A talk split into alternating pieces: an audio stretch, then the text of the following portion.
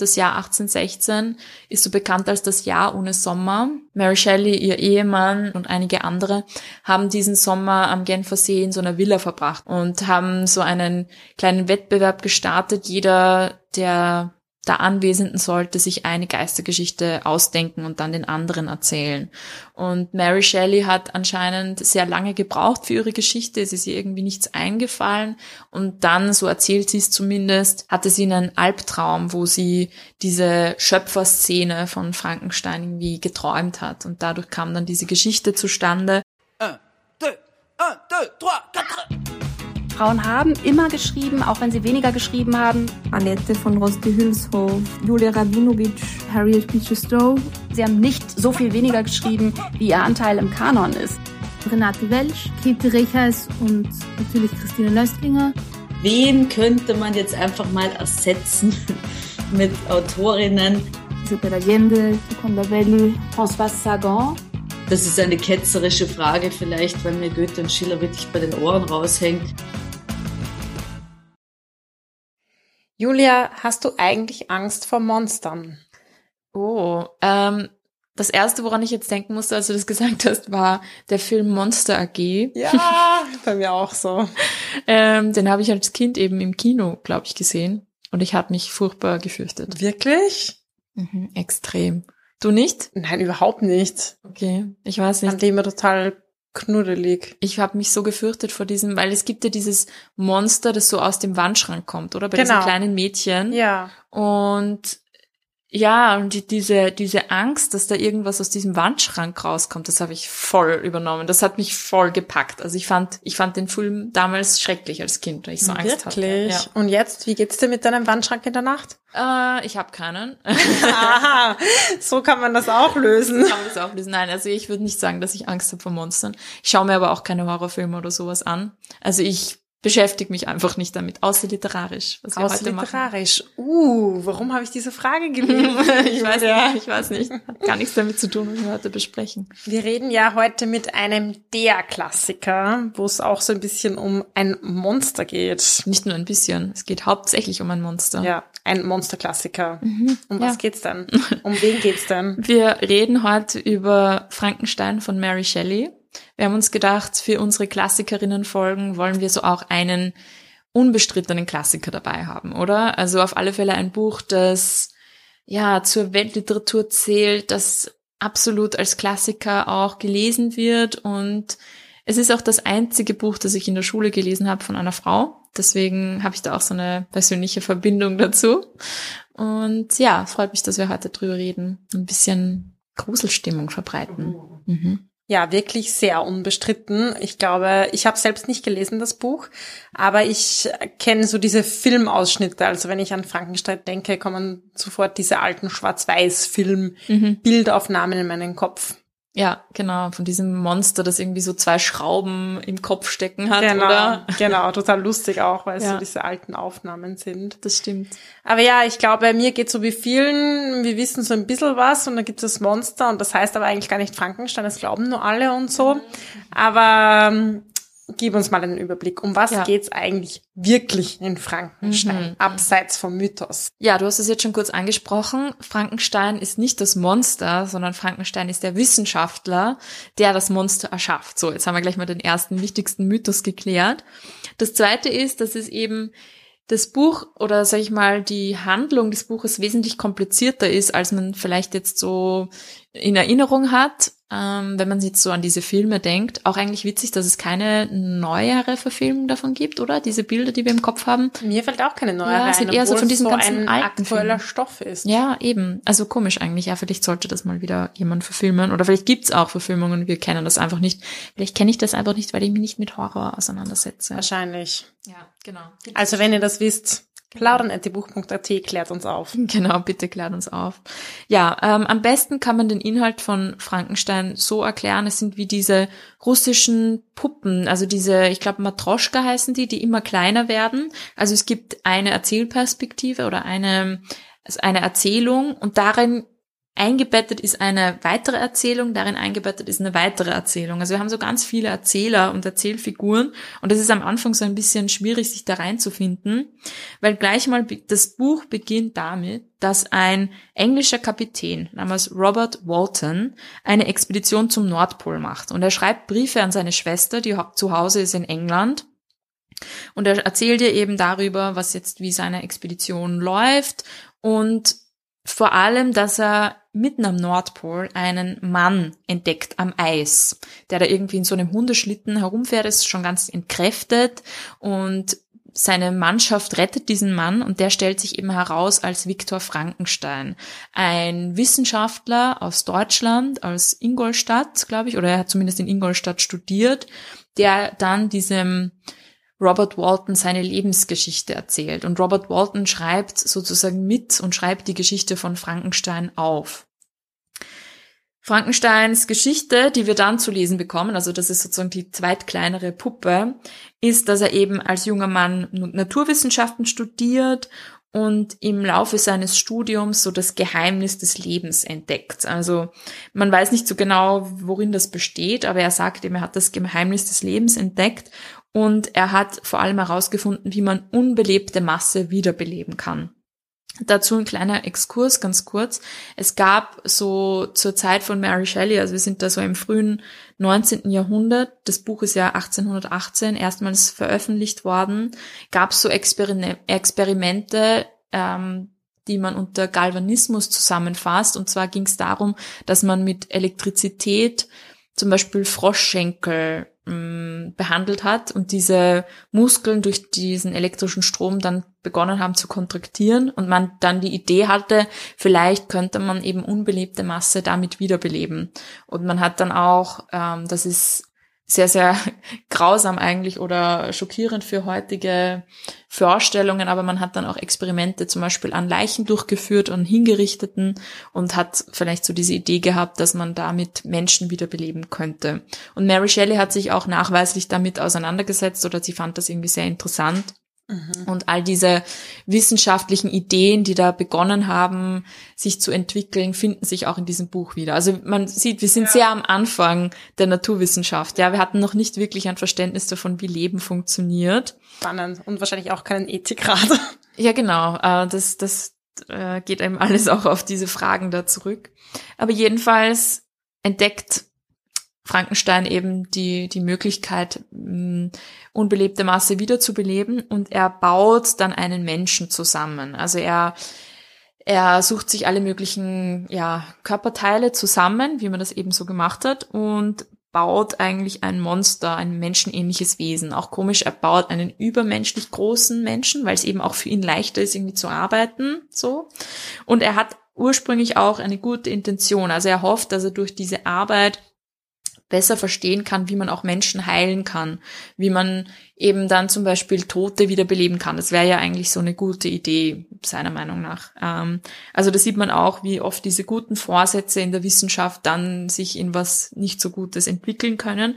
Es ist nämlich dann so, dass dieses Monster, das er dann tatsächlich da zum Leben erweckt, in dem Moment, als es so die Augen aufschlägt, das ist so ein sehr dramatischer Moment, furchtbar scheußlich ist für ihn anzusehen und er in diesem Moment merkt, dass er einen großen Fehler gemacht hat und dass er eigentlich was geschaffen hat, was viel größer ist als er selbst. Also er stellt sich dann in diesem Moment schon die Frage, habe ich eigentlich Gott gespielt und war das, war das in meinem Recht? Also war, war das ethisch vertretbar, was ich da getan habe? Mhm. Es ist dann so, dass er tatsächlich davonläuft, also er flieht vor diesem Monster, weil er so schockiert ist davon und es vergehen mehrere Jahre, bis er wieder auf das Monster trifft. Also er lässt es wirklich komplett alleine. Das Monster läuft dann auch davon und ist verschwunden. Er weiß auch nicht wohin.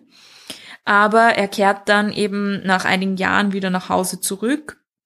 Und es passiert dann so, dass einige sage ich mal, schlimme Schicksalsschläge seine Familie erschüttern. Also sein kleiner Bruder wird zum Beispiel ermordet. Es wird eine junge Frau für diesen Mord hingerichtet, die diesen Mord auch irgendwie gesteht. Also es passieren ganz viele schlimme Dinge. Auch in seinem Umfeld sterben einige Menschen. Und er ist sich aber eigentlich von Anfang an sicher, dass da dieses Monster dahinter steckt. er begegnet dann auch seiner, seiner Schöpfung wieder und dann kommt's zur nächsten kleinst, kleineren Puppe in unserer Erzählung. Dann erzählt nämlich das Monster seine Lebensgeschichte. Und es erzählt von dem Moment weg, wo es von Viktor Frankenstein eigentlich, also wo es geboren wurde und dann von Viktor Frankenstein allein gelassen wurde. Äh, er erzählt, also das Monster erzählt, dass es natürlich sehr verwirrt war und, und davon geirrt ist und irgendwie sich in den Wald geflüchtet hat und dann erstmal so versucht hat zu überleben und eben eigentlich so, so ein bisschen tierähnlich ähm, versucht hat, da ja irgendwie so erstmal zu, zu Sinnen zu kommen. Und dann beginnt irgendwie so seine Bildung oder seine, ich sag mal, sein Aufwachsen damit, dass er einer Familie, die da am Waldrand lebt, zuschaut und sie beobachtet und eigentlich lernt, was Gesellschaft ist, was Familie ist, auch was Sprache ist. Also er lernt Sprache eben über dieses Zuhören und dieses Beobachten. Und er ist zu diesem Zeitpunkt noch so ein ganz unschuldiges Wesen. Also er weiß auch nicht, wie hässlich er selbst ist zum Beispiel. Und er hofft, dass er Anschluss finden kann in dieser Familie und wünscht sich da Zugehörigkeit und Liebe und Nähe und eine Familie eigentlich. Oh, eigentlich voll schöne Wünsche. Ja, schöne Wünsche. Ähm, und was dann eben passiert ist, dass er sich dieser Familie dann offenbart und hofft, dort aufgenommen zu werden, weil diese Familie eben auch so wahnsinnig liebevoll und tugendhaft und so ein Ideal eigentlich darstellt. Nur weisen sie ihn dann zurück, weil sie natürlich total schockiert sind von seiner Erscheinung und er dann diesen Schmerz nicht verwinden kann, dass er eigentlich zurückgewiesen wurde von den Menschen. Und in diesem Schmerz irgendwie geht er dann oder macht er sich dann auf die Suche nach seinem Schöpfer und da treffen sie dann eben aufeinander und das Monster bittet eigentlich Frankenstein, dass er ihm eine Gefährtin baut. Er sagt, mach mir bitte eine, eine Frau oder einen sozusagen zweiten wie ich, damit ich nicht alleine bin, weil die Menschen können mich offensichtlich nicht akzeptieren.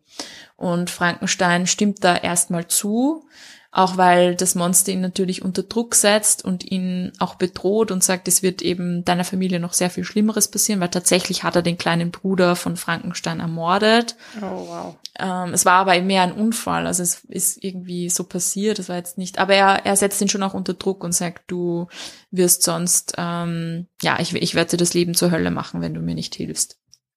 Und Frankenstein stimmt unter diesem Druck zu. Er macht sich sogar an die Arbeit, aber er hat dann Angst oder er merkt dann während seiner Arbeit, dass das wiederum etwas auslösen könnte, was er gar nicht äh, kontrollieren kann. Er hat dann nämlich Angst, dass sich dann diese Monster vervielfältigen, also dass sie sich fortpflanzen könnten und dass er dann eine ganze Gruppe von äh, Monsterkindern. Ich habe auf meine Notizen geschrieben, Angst vor Monsterkindern. ähm, dass er dann Deine Angst vor Monsterkindern nein, oder nein, er hat seine Angst? Angst. Er hat Okay. Angst, dass die die beiden Monster dann Kinder bekommen könnten miteinander und dass dann ja, dass er dann etwas auslöst, was er noch weniger kontrollieren Ja, kann. klassisch so die unintendierten Folgen quasi von dem, was man da so schafft. Mhm, genau. Und er weigert sich dann sozusagen, ähm, dem Monster eine Gefährtin zu erschaffen und sagt ihm das auch. Und daraufhin, ja, beginnt das, das Monster ihn heimzusuchen und ihm alles, also er spürt ihm, dass er alles zerstören wird, was, was Viktor Frankenstein liebt und was ihm wichtig ist. Und ja, ich werde euch jetzt nicht weiter spoilern, aber wir wissen ja schon, dass wir Viktor Frankenstein dann am Nordpol wieder begegnen werden, wo er dann eigentlich versucht hat, dem, dem Monster gefolgt ist bis zum Nordpol, um den sozusagen zu stehlen und so ein letztes großes Aufeinandertreffen von dem Schöpfer und seiner Schöpfung. Also es sind sehr große, dramatische Szenen, die sich da abspielen. Aber ich werde euch die, das Ende der Geschichte nicht spoilern, damit ihr da auch noch ein bisschen was Neues dran finden könnt. Aber es ist jedenfalls, ja, wie gesagt, sehr dramatisch. Mhm. Und auch interessant finde ich so diese Entwicklung von diesem Monster und dass es ja nicht von Anfang an eigentlich so ein Monster ist, äh, außer optisch, wie man sich Genau. vorstellt, sondern dass es ja auch gewisse Verhaltensweisen lernt und diese Enttäuschungen und so weiter dann dazu führen, dass es eigentlich erst zum Monster wird. Genau, das ist auch so diese gesellschaftliche Kritik, dass eben die die Ablehnung der anderen Menschen ihn eigentlich dazu treibt, auch zu seiner Gewalt und zu seiner Brutalität und dass er eigentlich wie ein unschuldiges Kind ist. Also auch diese Idee von Nature versus Nurture. Also ist das diese Grausamkeit schon im Menschen angelegt oder macht die Welt einen erst dazu? Und das sieht man auch in diesem Monster abgebildet. Und ich glaube, das ist auch so etwas, was man vielleicht nicht unbedingt im Kopf hat, wenn man so an, ja, Frankenstein irgendwie die Filme denkt. Man denkt sich, das ist einfach irgendwie nur ein mh, abscheuliches Monster, aber dass der auch Gefühle hat und sich auch nach Nähe und Liebe und Geborgenheit sehen und so, daran denkt man vielleicht nicht. Nein, oh, same Monster. Same Monster. Ja, aber große philosophische und ethische Fragen ja auch, die da so verhandelt werden. Oder auch an der Schnittstelle natürlich, wie du sagst, was macht jetzt ein menschliches Wesen zu einem menschlichen Wesen oder welches mhm. Verhalten wird durch was ausgelöst, aber auch so diese Frage, was darf die Wissenschaft? Genau.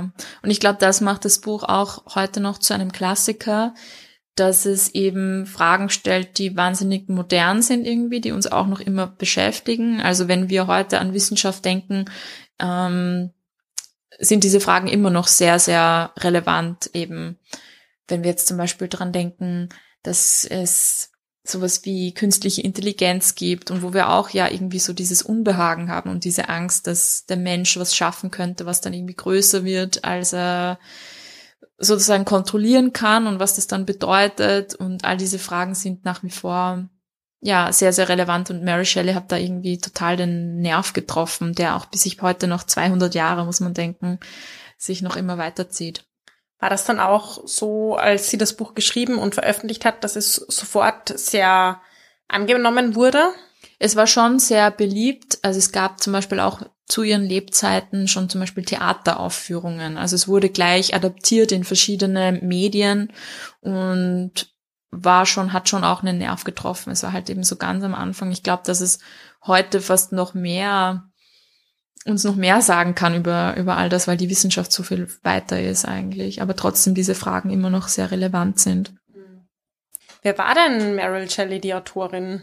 Ähm, ja, also Mary Shelley, ähm, geborene Godwin, war die Tochter einer sehr, sehr bekannten Feministin. Und zwar Mary Wollstonecraft falls dir der Name was sagt. Sagt dir was? Sagt dir nichts, das gibt's ja nicht so viel. Also das ist jetzt ein Sakrileg. Oh yeah. Also Mary Wollstonecraft, für alle, die sie nicht kennen, und für Sophia. Ähm, so, so, hm, kommen jetzt gleich meine Haarerlebnisse oder vielleicht auch einfach nicht. Hat das sehr bekannte Werk Vindication of the Rights of Women ah, verfasst. Ja. Genau, sie war eine Vorreiterin auf alle Fälle des Feminismus in ihrer Zeit. Wie gesagt, es gab ja den Feminismus äh, im 18. Jahrhundert noch nicht, deswegen ist es vielleicht passender zu sagen, sie war sowas wie eine Proto-Feministin. Aber sie hat sich jedenfalls sehr dafür eingesetzt, dass Frauen oder sie hat sehr kritisiert, dass Frauen keine Bildung erfahren. Das war also ihr Hauptpunkt, den sie vorangetrieben hat und gesagt hat, kein Wunder, dass Frauen irgendwie immer so als die dummen irgendwie Haschall dargestellt werden, wenn sie keinen Zugang zur Bildung haben. Also Mary Wollstonecraft hat selber auch ein sehr ungewöhnliches Leben geführt. Sie hat zum Beispiel auch außerhalb der Ehe gelebt. Sie war so eine ganz radikale Denkerin. Sie ist auch äh, in eine, auf eine Expedition zum Nordpol, glaube ich, auch selbst aufgebrochen. Also sie hat ein total progressives und ungewöhnliches Leben für ihre Zeit und hatte eben dann eine Tochter mit William Godwin, der auch ein radikaler Denker war. Leider ist sie selbst bei der Geburt von Mary Shelley, also von ihrer Tochter, verstorben. Das heißt, Mary Shelley kannte sie nur so aus Erzählungen. Und in dieser Geschichte oder Anfangsgeschichte von Mary Shelley ist auch so ein bisschen diese Schuld ein bisschen begraben, die dann auch das Monster von Frankenstein irgendwie in sich trägt. Also zumindest wird das so biografisch immer interpretiert, dass sie Schuld trägt am Tod ihrer Mutter, weil sie eben, weil die Mutter im Kindbett gestorben ist. Also so diese Idee, dass die Schöpfung irgendwie ähm, die Schöpferin übersteigt vielleicht. Genau, genau. Das ist auch so ein bisschen darin angelegt oder zumindest wird das halt oft so interpretiert. Mary Shelley ist jedenfalls selbst in so einem sehr spannenden Haushalt aufgewachsen, also wo viele PhilosophInnen und DichterInnen auch ein- und ausgegangen sind, wobei eher Dichter als Dichterinnen, weil so viele Frauen gab es da ja nicht. Aber sie hat unter anderem dort Percy Shelley kennengelernt, den sie dann heiratet. Sie ist mit ihm durchgebrannt, als sie, glaube ich, erst 16 Jahre oder so alt war. Also hat auch dieses eher ungewöhnliche Leben weitergeführt. Ihr Vater hat das dann aber doch nicht so cool gefunden, also obwohl er selber so ein sehr freies Leben geführt hat. Aber da wurde eben aus Mary Godwin Mary Shelley. Und Percy Shelley, also ihr Ehemann, ist auch sehr verbunden mit der Entstehungsgeschichte von Frankenstein, die auch super spannend ist. Und zwar hat sie im Jahr 1816 mit, ihn, mit ihm einen Sommer verbracht am Genfer See und das Jahr 1816 ist so bekannt als das Jahr ohne Sommer. Da gab es eigentlich eine große Umweltkatastrophe. Und zwar ist da ein Vulkan ausgebrochen in Indonesien und der hat ganz viel Asche in die Atmosphäre befördert und hat auch in ganz Europa zu ziemlich, ähm, ich sag mal, Problemen geführt. Einerseits war natürlich der Himmel verdunkelt, aber es kam dann dadurch auch zu vielen Missernten, zu Schlechtwetter. Also es war ein sehr düsterer Sommer, den auch Europa erlebt hat dadurch. Und dadurch haben auch die jungen Leute eben Mary Shelley, ihr Ehemann und unter anderem auch zum Beispiel Lord Byron, den man ja auch kennt, war ja auch so ein englischer Dichter aus dieser Zeit und einige andere, haben diesen Sommer am Genfer See in so einer Villa verbracht. Und weil man nicht wirklich draußen was machen konnte, haben sie sich in der Villa eigentlich aufgehalten und haben sich so die dunklen Abende damit verbracht, dass sie sich gegenseitig Geistergeschichten erzählen und haben so einen kleinen Wettbewerb gestartet. Jeder, der der Anwesenden sollte sich eine Geistergeschichte ausdenken und dann den anderen erzählen. Und Mary Shelley hat anscheinend sehr lange gebraucht für ihre Geschichte. Es ist ihr irgendwie nichts eingefallen. Und dann, so erzählt sie es zumindest, in ihrem Vorwort dann auch zu Frankenstein, hatte sie einen Albtraum, wo sie diese Schöpferszene von Frankenstein irgendwie geträumt hat. Und dadurch kam dann diese Geschichte zustande. Und sie hat dann das das auch zu einem Buch eben verarbeitet und 1818 erstmals anonym veröffentlicht.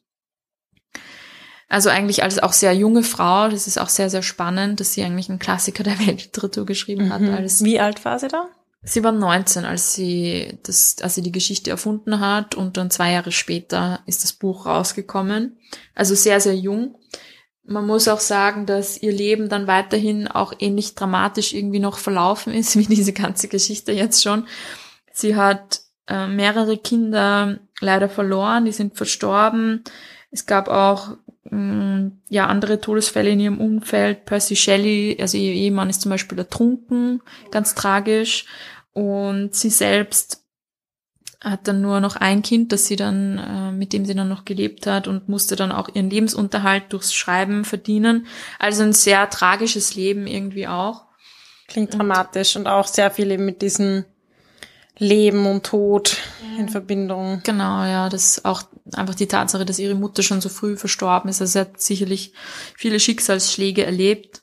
Und das wird natürlich auch oft in die Interpretation von Frankenstein so mit eingebracht. Also dieses, das Leben und, und das Schreiben von Mary Shelley sind da oft irgendwie eins, aber ist auch irgendwie verständlich, wenn die Geschichte dahinter auch schon so hm. dramatisch und und auch diese Entstehungsgeschichte auch mit diesem Albtraum und der düstere Sommer hat ja auch schon ganz viel von dieser ja tragischen Atmosphäre einfach. Mhm, genau. Man muss dazu sagen, dass man Frankenstein auch so im Kontext dieser Zeit irgendwie lesen muss. Ähm, es ist eben ein, ein Werk, das sich so sehr gut einreiht in die Romantik. Also kennt man vielleicht auch im deutschsprachigen Raum, nicht nur im englischsprachigen. Das war so eine Zeit oder Periode in der Kunst, in der Literatur, so Ende des 18. bis ins 19. Jahrhundert, wo es eben sehr viel so um sehr dramatische und, sag ich mal, gefühlsbetonte Geschichten und auch Darstellungen ging. Ähm, wenn, vielleicht kennen einige von euch Caspar David Friedrich, den Maler, den deutschen Maler und sein Bild von dem Wanderer über dem Wolkenmeer. Das ist immer so ein Bild, das genannt wird, wenn man über die Romantik spricht, weil das so diese wilde Natur und den Menschen in, inmitten dieser wilden Natur darstellt. Und da passt natürlich auch dieses Jahr ohne Sommer sehr gut dazu. Dieses, mhm. diese dramatische das dramatische Umfeld, diese dramatische Natur, die sich auch, die man auch in Frankenstein in dem Buch wiederfindet. Also wir haben schon den Nordpol zum Beispiel gehabt. Das ist auch so eine Landschaft, die so sehr romantisch ist, also die die Romantik unter Anführungszeichen als sehr, ja, spannend empfunden hat. Mhm. Und generell finde ich auch spannend, wenn man sich anschaut, wie sich diese Kunstrichtung oder diese literarische Strömung entwickelt hat, so als Reaktion eigentlich auf die industrielle Revolution. Man muss sich vorstellen, dass in der Zeit eben, also spätes 18. und frühes 19. Jahrhundert, hat eben diese Industrialisierung begonnen, wo die Menschen im Prinzip zum ersten Mal begonnen haben, sich die Natur so richtig einzuverleiben und auch auf sich eigentlich die Natur zum Untertan zu machen. Also natürliche Ressourcen auf Arten zu verwenden, die man davor noch nie verwendet hat. Also Dampfkraft zum Beispiel oder auch die Eisenbahn. Ja, das sind sehr kräftige, mächtige Technologien, die sich da, die da entstanden sind. Da kam es natürlich zu extremen Fortschritt, aber auch zu extremer gesellschaftlicher Veränderung. Also man kann sich richtig vorstellen, dass das einerseits Schrecken, aber andererseits auch Begeisterung und Faszination ausgelöst hat. Auch diese industrialisierten Städte mit den vielen Kaminen, Kaminschloten, wahnsinnig viel auch soziales Leid, das da irgendwie passiert ist. Und die Romantik in der Kunst, in der Literatur war dann so eine Gegenbewegung dazu. Die wollte die, die Natur als unbeherrschbar darstellen. Die wollte zeigen, die Natur ist eine Macht, die können wir nicht bändigen, die können wir nicht zähmen. Und so ist eben auch das Monster, ja, irgendwo ein natürliches Phänomen, das unbezwingbar ist. Und also das menschliche Leben als etwas, das man eben nicht zum Untertan machen soll, das man eben nicht kontrollieren kann, dass der, der Schöpfer, der eigentlich dann vor seiner Schöpfung steht und merkt, er ist viel kleiner als dieses natürliche Wesen, das er da irgendwo geschaffen hat. Mhm. Auch etwas Unkontrollierbares. Genau. Umgekehrt ja quasi geht es ja in Frankenstein jetzt nicht nur um, um die Natur, sondern eben auch ganz viel um technologischen Fortschritt an sich genau. ja auch. Also genau, also immer diese, dieser Gegensatz zwischen der Natur und dem technologischen Fortschritt und wie die Technologie versucht, auf die Natur zuzugreifen und sie auch für sich zu nutzen. Und die Natur drückt da im Prinzip zurück in der, in der Romantik. Und ich meine, es kam auch dazu, dass es, ähm, also wenn man jetzt an den Vulkanausbruch denkt, ja, ökologische Katastrophen und auch ganz viel Zerstörung von Natur, damals in der Industrialisierung, mhm.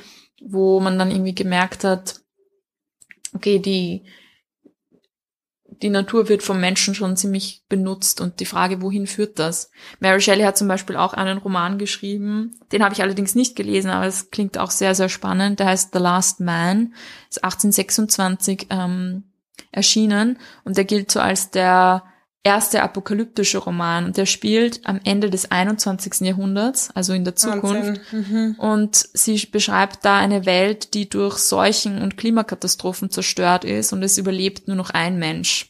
Wahnsinn. Also man muss sich vorstellen, dass damals im frühen 19. Jahrhundert diese Frau gewisse Dinge aufgegriffen hat und, und sag mal, Entwicklungen wahrgenommen hat, die uns heute noch viel, viel stärker betreffen. Sie hat eben diese Zerstörung der Natur und diesen Zugriff auf die Natur sehr wohl wahrgenommen. Und das spiegelt sich eben auch in Frankenstein wieder. Ja.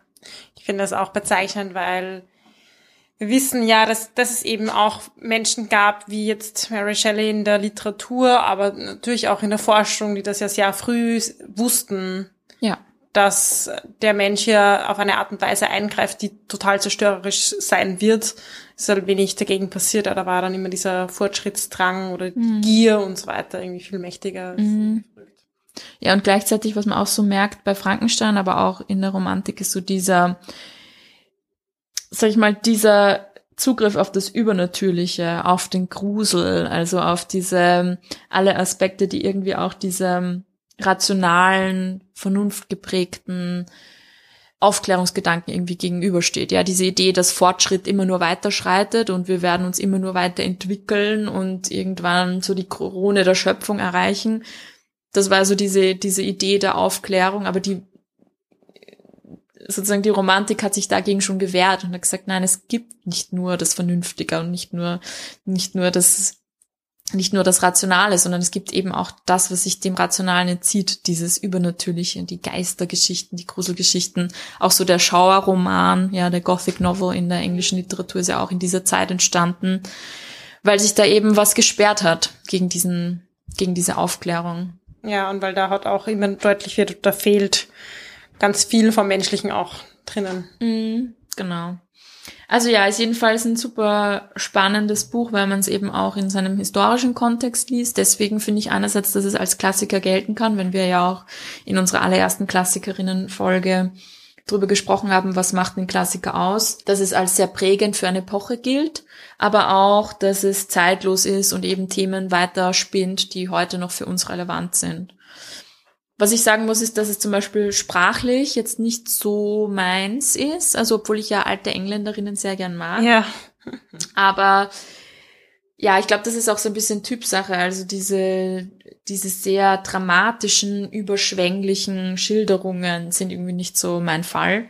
Auch so das Frauenbild in Frankenstein ist nicht so ganz mein Fall. Also es gibt zum Beispiel die Verlobte von Viktor Frankenstein ist so eine ganz perfekte, tugendhafte junge Dame, die so ganz liebevoll und nährend und perfekt ist und damit kann ich halt irgendwie nicht so viel anfangen. Auch interessant, weil ja Mary Shelleys Leben ganz anders war. Mhm, genau, aber sie hat halt trotzdem diese dieses Frauenbild ihrer Zeit irgendwie da abgebildet und deswegen liebe ich Jane Austen, weil sie das eben sich darüber lustig macht eigentlich. Ja.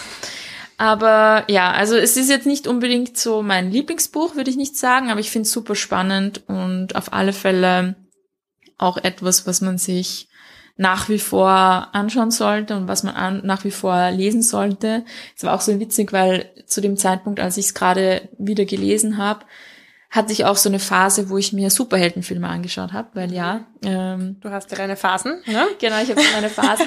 und da kommt so oft diese dieser Plot vor von einem Wissenschaftler, der eigentlich was Gutes will und der eigentlich gute Intentionen hat und dann aus welchen Gründen auch immer seine eigene Forschung an sich selbst ausprobieren muss oder so, oder der, weiß nicht, in irgendeine in irgendeine Chemikalie reinfällt und dann als Superbösewicht herauskommt und selbst zum Monster wird. Und das hat mich so erinnert an Frankenstein und ich habe mir gedacht, ja, das sind einfach Themen und Fragen, die uns immer noch faszinieren. Und einfach ein großer Geschichtsstoff. Ja, genau. Es funktioniert einfach immer noch gut. Auch cool finde ich den Untertitel von Frankenstein. Das ist der moderne Prometheus. Hm. Kannst du dich noch erinnern an die Geschichte von Prometheus, der quasi Flügel baut? Ist das Nein, das ist nicht Prometheus, Nein. sondern das ist Icarus. Oh, ja. Prometheus ist der ist derjenige, der die Menschen erschaffen hat in der griechischen Sage. Also er baut die Menschen aus Ton ja. und Zeus haucht ihnen dann Leben ein, also mit der Hilfe von Zeus. Das Problem ist, er wendet sich dann gegen Zeus und holt für die Menschen das Feuer vom Olymp. Und dadurch wird Prometheus dann bestraft, weil er da sich da gegen den, gegen die Götter gewendet hat. Und es ist dann so, dass er angekettet ist und ein Adler für alle Ewigkeit an seiner Leber frisst. Das ist dann, aber äh, ich finde es auch cool, dass dieser Untertitel dabei ist, weil es eben genau dieser wieder dieser Schöpfergedanke ist, oder? Da ist Prometheus, der erschafft die Menschen, aber er tut etwas, was göttlich, also er gibt den Menschen etwas Göttliches, was sie nicht haben dürfen, mhm. und dadurch wird er dann bestraft. Also eigentlich ist in dieser Prometheus-Sage schon das Schicksal von Viktor Frankenstein angelegt. Ja, so dieses Spiel nicht Gott. Genau, nicht Gott spielen, das, ja. Ich glaube, darüber sind wir hinaus, oder? Übers Gott spielen, es gibt genug Leute, glaube ich, die immer noch sehr viel Gott spielen. Eben, leider ja, Gott, leider sollten, Gottes. Sie sollten mal dieses Buch lesen. Ja, geht nicht, geht oft nicht gut. Geht nicht gut aus, oft, ja. Ja, aber jedenfalls ein absolut berechtigter Klassiker, würde ich mal sagen. Mm.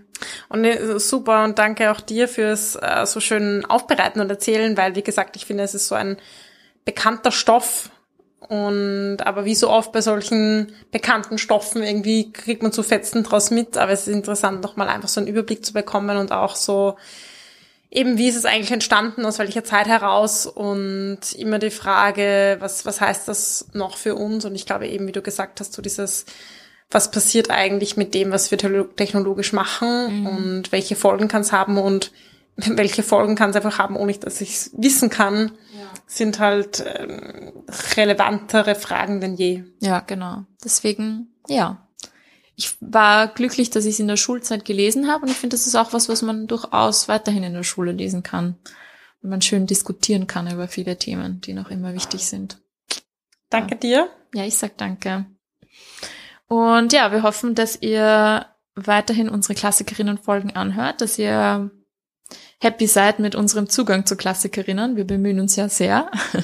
Wenn ihr neue Tipps habt oder Empfehlungen, was wir unbedingt in unseren Kanon aufnehmen können, um Genau. ihn gemeinsam zu erschaffen. Uh. Ich hoffe, er wird nicht zu lebendig. Ja. Drum, bau, drum bauen wir auch immer wieder tote Autorinnen ein. Uh. Okay, jetzt wird's creepy. Jetzt wird's creepy. Nein, was ich eigentlich sagen wollte, schickt uns gern Tipps. Genau. Ein bisschen harmloser, ne? Ah, Keine Angst. Habt keine Angst, uns ein paar Tipps zu schicken. Genau. Und wir bauen immer wieder gerne spannende Autorinnen ein, wo ihr und wir denken, die sollten einfach im Kanon sein und Klassikerinnen sein. Genau. Ihr könnt uns das schreiben auf plaudern.diebuch.at oder über unsere Social Media Kanäle, zum Beispiel über Instagram oder Facebook. Genau. Und wenn ihr schon dabei seid, wie gesagt, hinterlasst uns fünf Sternchen, schreibt uns eine nette Review, abonniert uns, teilt uns, erzählt uns weiter. Absolut nichts mehr hinzuzufügen. Das war Die Buch, der feministische Buchpodcast. Ihr könnt unsere neuen Folgen jede zweite Woche auf unserer Website www.diebuch.at finden oder in eurer Podcast-App. Folgt uns außerdem gerne auf Instagram, Facebook und Twitter. Wir freuen uns immer über euer Feedback sowie angeregte Diskussionen. Schreibt uns dafür einfach eine E-Mail an plaudern.diebuch.at oder kontaktiert uns via Social Media. Ein großer Dank gilt zum Schluss noch der Zirkusband, die uns ihre tolle Musik zur Verfügung stellt.